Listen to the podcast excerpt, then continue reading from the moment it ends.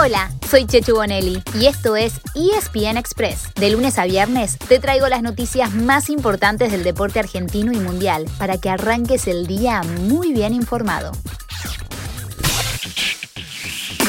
Hoy es lunes y acá estamos, como siempre, listos para compartir con ustedes el mejor resumen del fin de semana deportivo. No podemos arrancar de otra manera que con la gran noticia del fin de semana. Habrá superclásico en los cuartos de final de la Copa de la Liga Profesional. Así es, Boca recibirá a River en la mismísima bombonera al haber terminado en mejor posición la fase de grupos. Con los resultados del fin de semana, el Genei se terminó segundo en el grupo B y River tercero en el grupo A.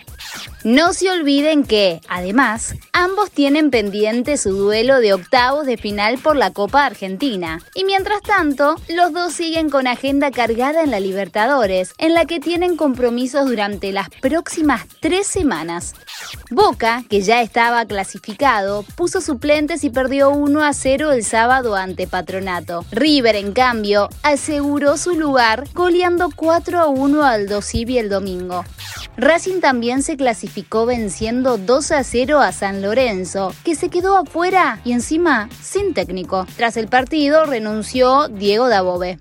Los otros dos lugares pendientes fueron para Talleres e Independiente. La T cordobesa avanzó pese a caer 1 a 0 ante Lanús, mientras que el rojo lo hizo venciendo 3 a 1 a Huracán.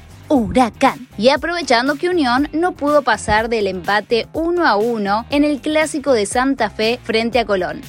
Los cruces de cuartos el próximo fin de semana entonces serán los siguientes. Colón ante Talleres, Estudiantes con Independiente, Boca frente a River y Vélez contra Racing. En el fútbol europeo se definió otra de las grandes ligas. Finalmente Bayern Múnich se consagró antes de jugar, ya que su perseguidor, el Leipzig, cayó ante el Borussia Dortmund. Y qué festejo que metió el Bayern un rato más tarde, aplastando 6 a 0 a otro Borussia, el Mönchengladbach, con un hat-trick del gran Robert Lewandowski. Es el noveno título consecutivo para el Bayern, que igualó el récord de Juventus en Italia. Donde no hubo festejo fue en Inglaterra. Manchester City tenía que ganar para consagrarse, pero perdió 2 a 1 con el Chelsea, en un anticipo de lo que será la final de la UEFA Champions League. Y eso que tuvo todo para hacerlo, ¿eh? Miren, iba ganando 1 a 0 y tuvo un penal, pero Sergio Agüero lo picó y Mendy, que apenas se había agachado, lo paró tranquilo con una mano. Ni les cuento las caras del Kun y de Guardiola, pero tras el partido, el ídolo de los Citizens pidió disculpas y el técnico lo bancó fuerte. Le dicen egoísta porque lo erró. Si lo hubiera metido estarían diciendo, es un genio, dijo Pep. El título del City igual es cuestión de tiempo, ya que necesita ganar uno solo de los tres partidos que le queda para sacarle una ventaja indescontable al Manchester United. Oui. Francia ganó el puntero y Lille se alejó del Paris Saint-Germain que solamente empató. Los de Pochettino quedaron entonces a tres puntos a falta de tres fechas. En algún momento el PSG tenía que dejar de salir campeón, ¿no? Igual todavía queda tiempo. A esperar.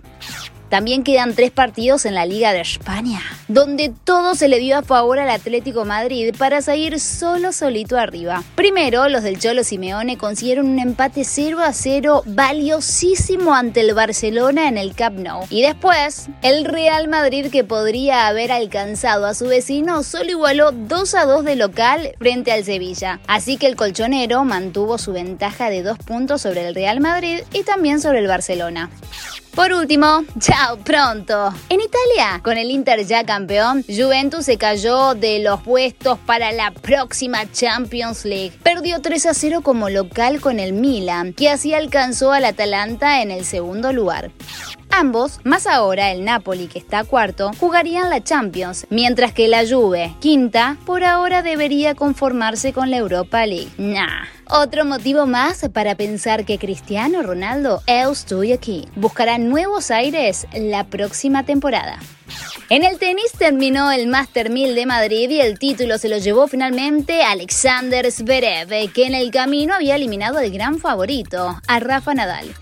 Rafa igual tendrá chances de revancha muy pronto, ya que ayer mismo empezó otros Master 1000, pero el de Roma, en el que estará tanto él como Novak Djokovic.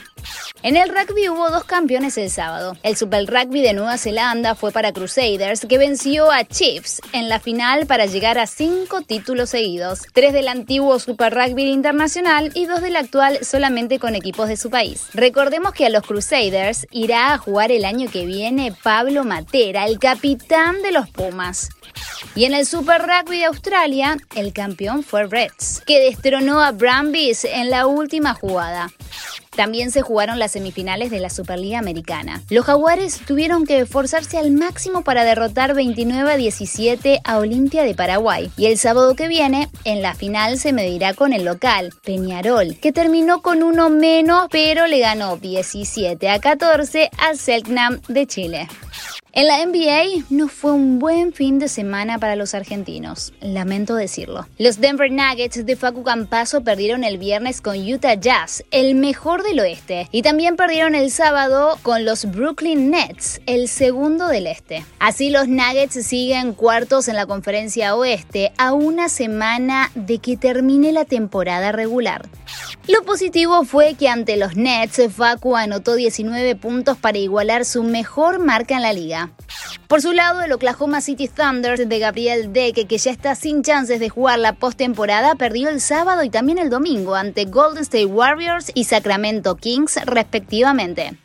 Rugen los motores. En la Fórmula 1, Lewis Hamilton le ganó otra batalla estratégica a Max Verstappen en el Gran Premio de España. Pues venga. El inglés eligió hacer dos paradas para cambiar neumáticos en vez de una, y así consiguió superar a Verstappen faltando seis vueltas para ganar su tercera carrera de las cuatro que se corrieron en esta temporada. Ahora Hamilton le sacó 14 puntos a Verstappen en el Mundial de Pilotos y Mercedes lidera la tabla de constructores. Bien ahí. Cerramos con el golf, donde Emiliano Grillo terminó en el puesto 14 en el Wells Fargo Championship, donde el ganador fue el norirlandés Rory McIlroy. Y eso fue lo mejor que tenemos para vos de todo lo que ha sucedido el fin de semana. Pero como el deporte no para, esta tarde les vamos a contar todo lo que hay para ver en la semana en otra edición especial de ESPN Express.